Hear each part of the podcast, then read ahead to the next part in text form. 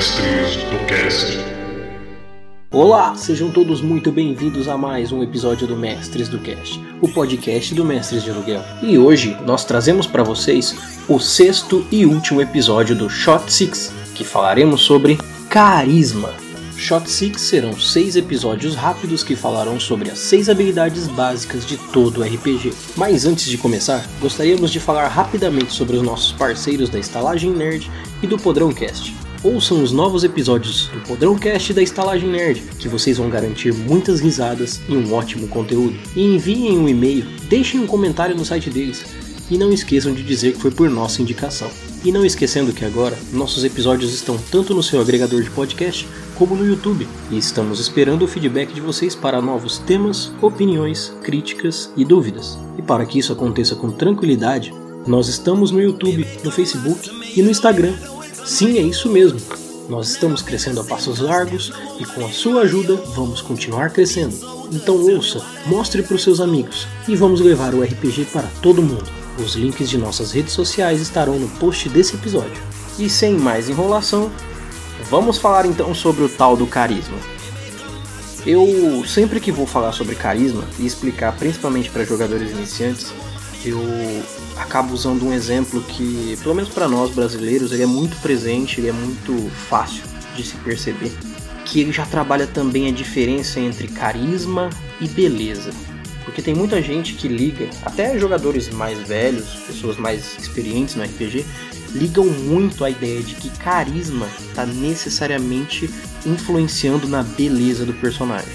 E isso acaba sendo bem errado, porque um personagem de máscara, usando uma armadura e usando um elmo, não aparenta um nível de beleza. Afinal, você não sabe nem quem está por baixo. Mas se essa armadura for uma armadura dourada, reluzente, onde pequenos encravejados com pedras e ornamentos é, prateados denotam simbologias de asas e penas, e ao mesmo tempo tudo isso combina com uma capa azul que quando bate no sol ela tem um reflexo único. Você já consegue discernir visualmente que esse personagem, mesmo não mostrando nenhum detalhe físico dele, ele é um personagem visualmente carismático. Ele não precisou abrir a boca para nada, mas ele nesse momento está sendo visualmente carismático. Ele chama atenção, ele tem um destaque.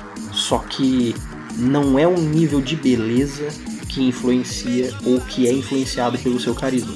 Você pode ser lindo, e ao mesmo tempo não saber falar em público. Já em contrapartida, você pode ser o meu exemplo, que é o Silvio Santos. Silvio Santos, esse homem que provavelmente todos que estão ouvindo aqui conhecem, que é um homem é, difícil de se descrever em poucas palavras, mas ele é um senhor de idade que tem um carisma elevadíssimo, que tem uma parlatória, uma locução inacreditavelmente boa, e onde ele passa, onde ele fala, em qualquer lugar que ele está, ele tem uma presença sobrenaturalmente grande e boa para todo mundo. Então, quando o Silvio Santos chega, ele fala o seu bordão e ele apresenta um programa, seja o que ele faça. O fato dele começar a falar, as pessoas já sentem aquela aquela presença dele, a presença do Silvio Santos. Então ele tem essa aura do carisma dele. O carisma dele não depende em momento nenhum do nível de beleza dele.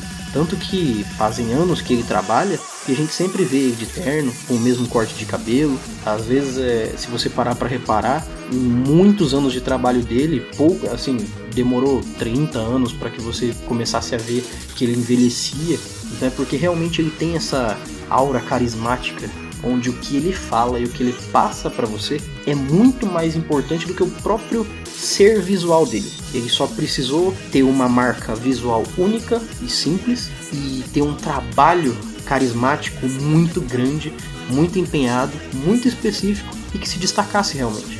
Assim a gente consegue, por exemplo, ter um Silvio Santos que por onde passa todo mundo vai saber quem é. E agora, voltando para a parte técnica, é... o carisma é utilizado para influenciar ou até entreter, expor opiniões, mentir, atuar e intimidar.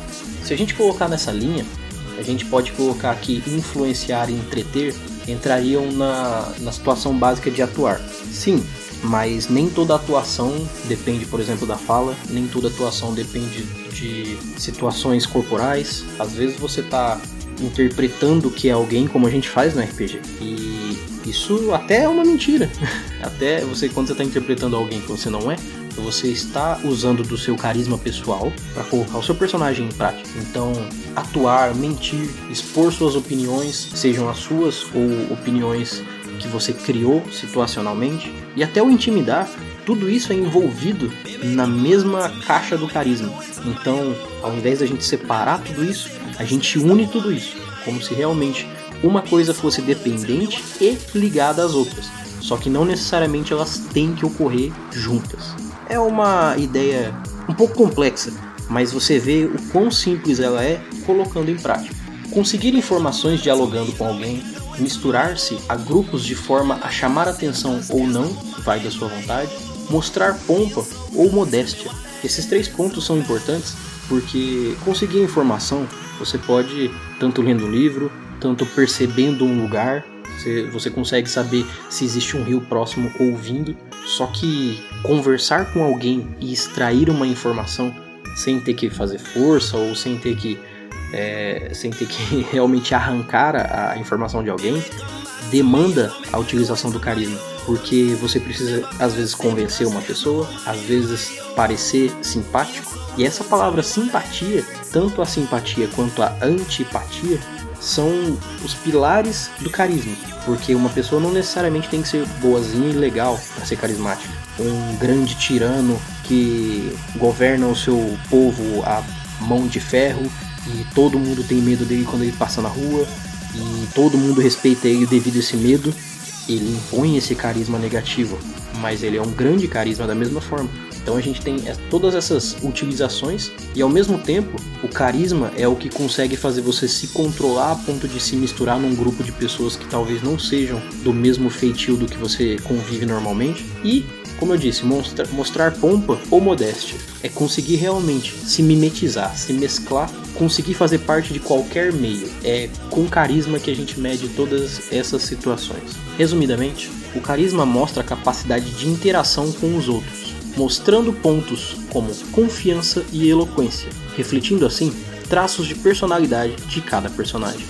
Então, senhoras e senhores, amantes do RPG e ouvintes do Mestres do Cast, hoje terminamos o nosso especial Shot 6. Tenho certeza de que tudo que foi dito aqui hoje vai ser de grande utilidade nas suas futuras mesas, e eu espero que todos tenham gostado do que ouviram e estamos esperando por novas ideias de episódios dadas por vocês, ouvintes do Mestres do Cash. E antes de terminar, eu gostaria de fazer um agradecimento especial ao DJ Lark, que nos fez essas seis músicas, que nos acompanharam nos últimos episódios. Deem uma passada lá no site dele, confiram o trabalho dele, não deixem de comentar. E é claro, deem aquela passadinha lá no Estalagem Nerd e no Podrão Cash, que, como sempre, estão com episódios incríveis. No mais, eu agradeço a todos vocês. Meu nome é Lee e eu estarei aqui esperando por vocês.